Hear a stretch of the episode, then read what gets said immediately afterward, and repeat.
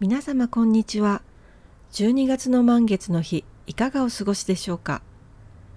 本日も沖縄からアスフォー西表エシカルラジオをお届けいたします。お相手は私エシカルな旅の探求家松島由布子です。さて今日は今年2023年最後の満月ですね。私自身はまだちょっと仕事も終わっていなくてですね全然年末感がないんですけれど皆さんはいかがでしょうか？街に出ればこうクリスマスソングが流れていたりスーパーに行くとおせち料理の材料があったりしますので世の中の空気雰囲気はしっかり年の瀬に向かっているなぁとは感じています。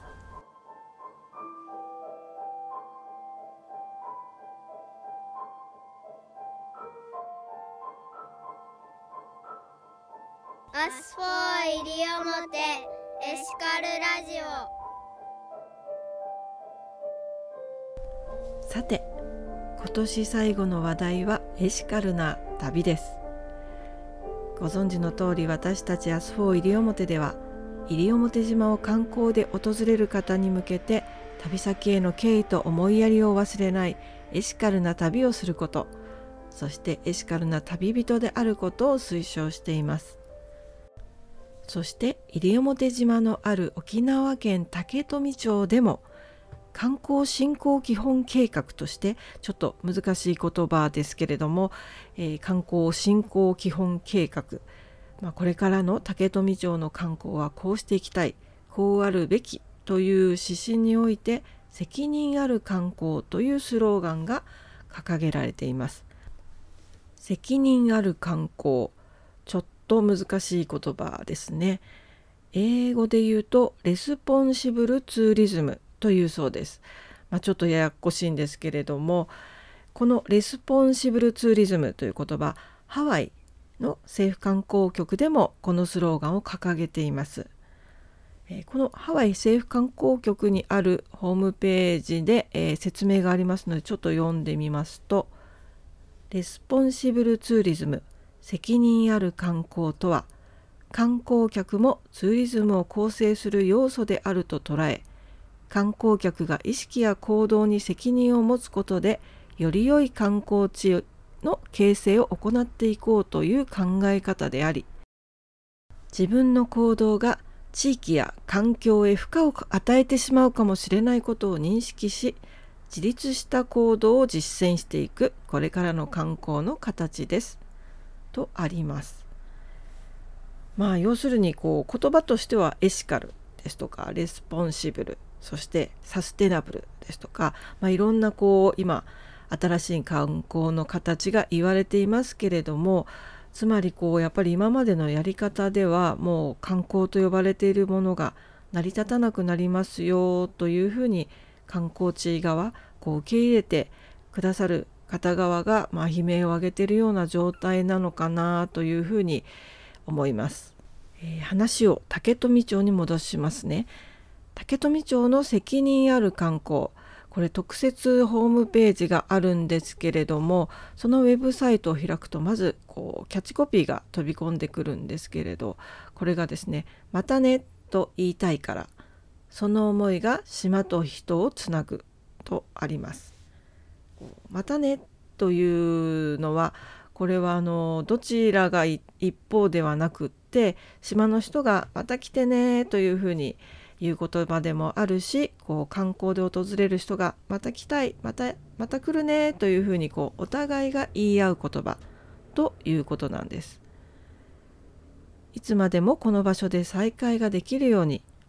来訪者には島を知り共に守り敬う行動を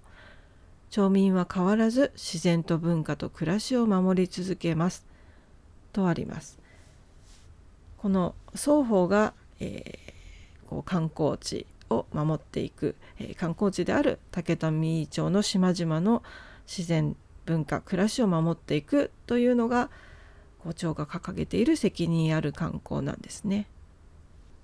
このホームページの画面をそのままちょっと下にスクロールしていきますとそこに動画ブランドムービーが置かれていますこの動画を制作したのは映画「生成ルテン」の監督の中ほど長司さんです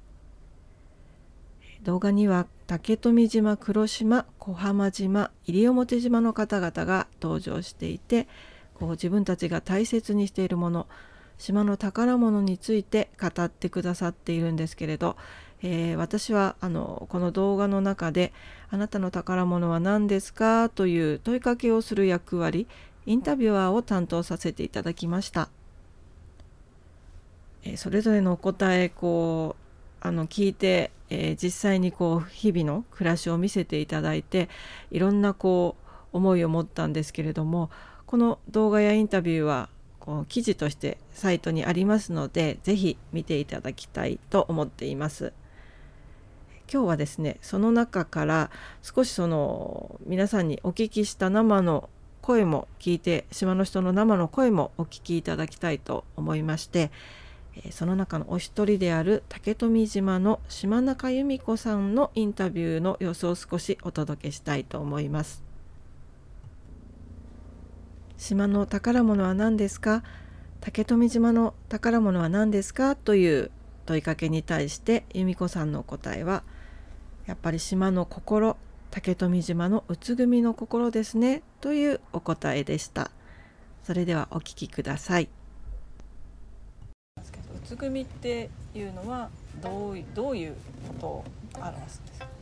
あの協力し合うということですよね。ですからあの本当にね今だとあれですけど昔だとどっかお家新築やるとかなんかあるとみんなで協力してで何ですかね、えー、もちろんこの家の作業労働をやる人もいればできない人はお豆腐を作ってきてやったりそうめんチャンプルをやって持ってきたりとかあのおばあちゃんたちなどでしたらあの糸紡ぎね糸紡ぎをしてこれで手伝いだとかやって。だからみんなが今日いろんな形で協力し合う。それがうつうつ組の心。昔はもうねあのみんな農業で同じ仕事をしてて全部一斉にあの種取りさんの行事になるとみんなで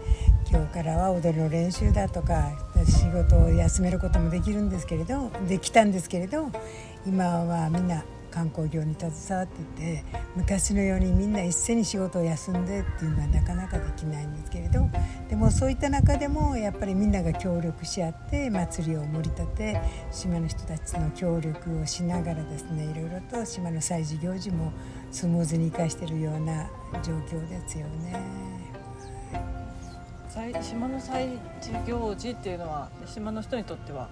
どうどういうものになるんですか？行事か一番気持ちっていうとやっぱり種取り祭になるんですけれど 種取り祭ではやっぱりみんなあの奉納芸能に参加するとかもちろんそこの願い神事も神事が大事なんですけれどね。神事のほかにこうしてさあの芸能で参加することによって子どもたちがすごくやっぱり島を思う気持ちですよね。島から離れていってもやっぱり島を思った時にこの種取り祭。それに奉納芸能に参加したとかこういったことがあったとか思う島を思う時にはやっぱりこの種取り祭島の祭りを思い出す。吉願祭もそうですけどね。そんな感じで、はい、その竹富というとあの皆さんがこう道を掃除朝掃除したりっていうのを、うん、あのそれはもう毎日当たり前。それは当たり前ですね。自分が顔を洗うのと一緒でやっぱり朝起きたら皆さん顔洗いますよね。そのような感じで、えー、庭の掃除をしたりして。掃除をやって後ろ振り向いた時にものすごい綺麗ですよね。気持ちがすごくいいですよね。自分の自分の浄化かな、もうみ皆さんもそその気持ちは変わらずですか？小さい時からなはい、小さい時からねもうやってましたしあそうですね。自分も小さい時は親に掃除しないかったらもう学校に行くな。もう掃除済ましてから学校に行けっていう感じでそれぐらいやってたんですよね。で自分の子育ての時もそうでしたけどやっぱり私子供が3名いますけれどその中であの庭道路は広いですからあれ上の子がやって中庭は 2, 2番目がやってあと3番目はお風呂場の掃除とか そんな感じで。だからやっぱりね自分が小さい時このようにして育ったので自分の子供にもそのようにしてやっぱり庭掃除でも子供たちも楽しんでやってくれましたよ、今はもう子供たちいないから自分がみんな。でも気持ちがいいです。掃除やった後は。あのほうきをやることによってその砂が動きますよね。それであの草草が伸びるのも随分防げますよ。土地を動かすことによってですから草取りもまた掃除しながらちょっと草取りもしますけれどまたこのほうきで実をあの砂を吐くことによって草の伸びるのが遅いです。遅いですっていうかねすごい理理にかなってますね、はい、やっぱり昔の習慣って大事です。でほうきでこれやることによってただほうきの芽を入れるだけじゃないんですよね。それをやることによってあのちょっと凸凹があったりというそのこの砂の動かしでもってこれをちょっと平坦にしたりとかいろんなことができますのでね。子供たちね小さい時はこのねあの葉っぱを取った後にこのほうきの芽をあの今日はこのくの字型にやったりとか波打ってやったりとかねこれを子どもたちはまた楽しんでやってくれてましたね。